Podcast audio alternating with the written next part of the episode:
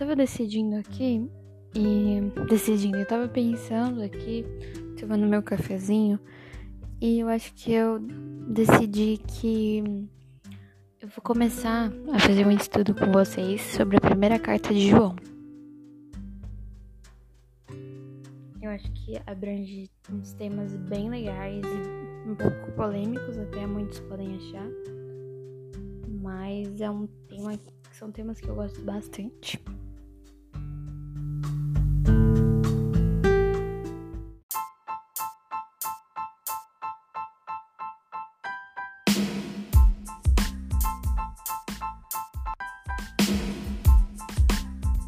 Então, bora lá comigo, vamos começar nosso estudo de hoje.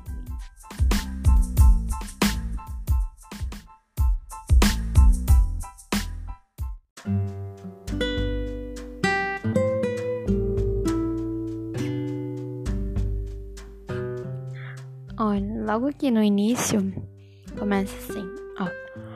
O que era desde o princípio, o que ouvimos e o que vimos com os nossos próprios olhos o que contemplamos e as nossas mãos apalparam a respeito do Verbo da vida. A vida se manifestou e nós a vimos e dela damos testemunho. E anunciamos a vocês a vida eterna que estava com o Pai e nos foi manifestada. O que vimos e ouvimos anunciamos também a vocês, para que também vocês tenham comunhão conosco. Ora, nossa comunhão é com o Pai e com seu Filho Jesus Cristo. E escrevemos estas coisas para que a nossa alegria seja completa.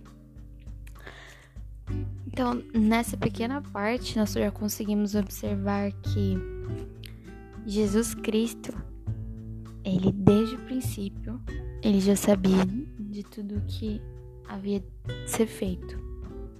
Ele é o próprio Verbo, que se encarnou aqui na Terra.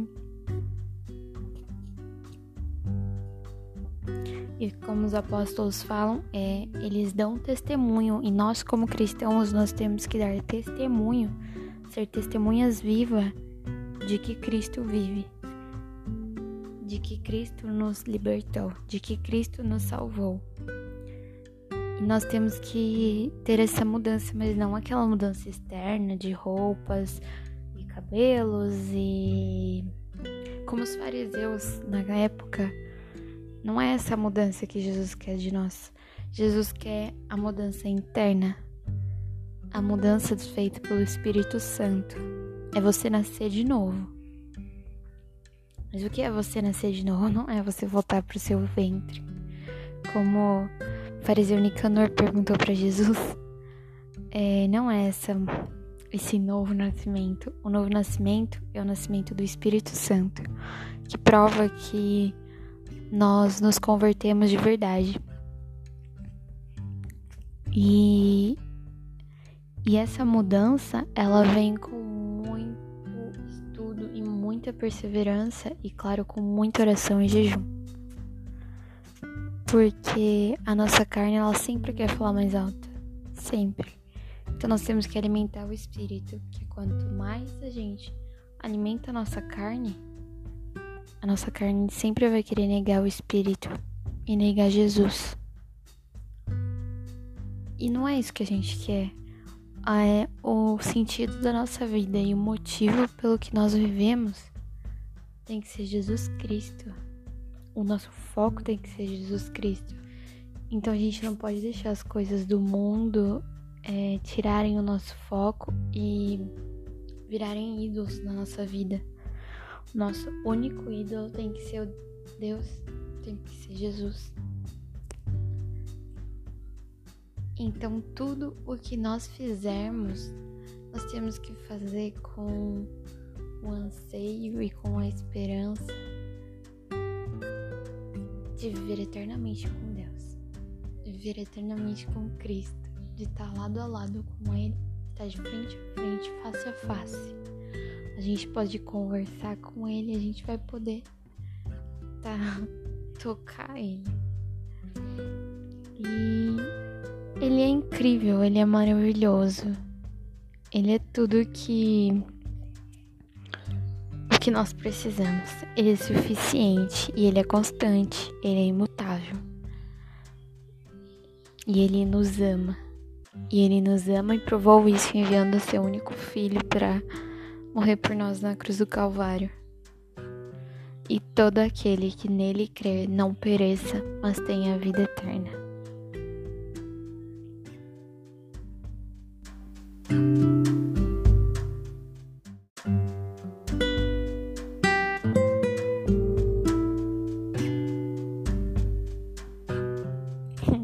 Gente, eu tava ouvindo aqui e eu falei fariseu Nicanor.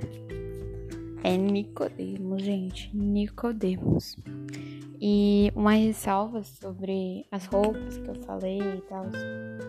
É, é que não é a mudança, ela não é de fora para dentro, e sim de dentro para fora.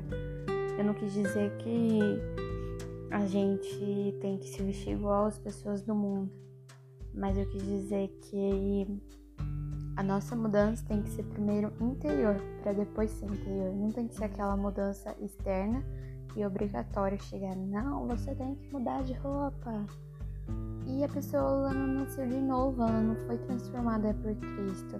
Isso não, não faz sentido. O que eu quis dizer é que é uma mudança de dentro para fora. Quando ela é transformada e ela é nascida de novo, ela, por ela mesma, o Espírito Santo vai colocar incômodo no coração dela e ela vai querer mudar as suas roupas, ela vai querer agradar o Pai e não agradar o mundo.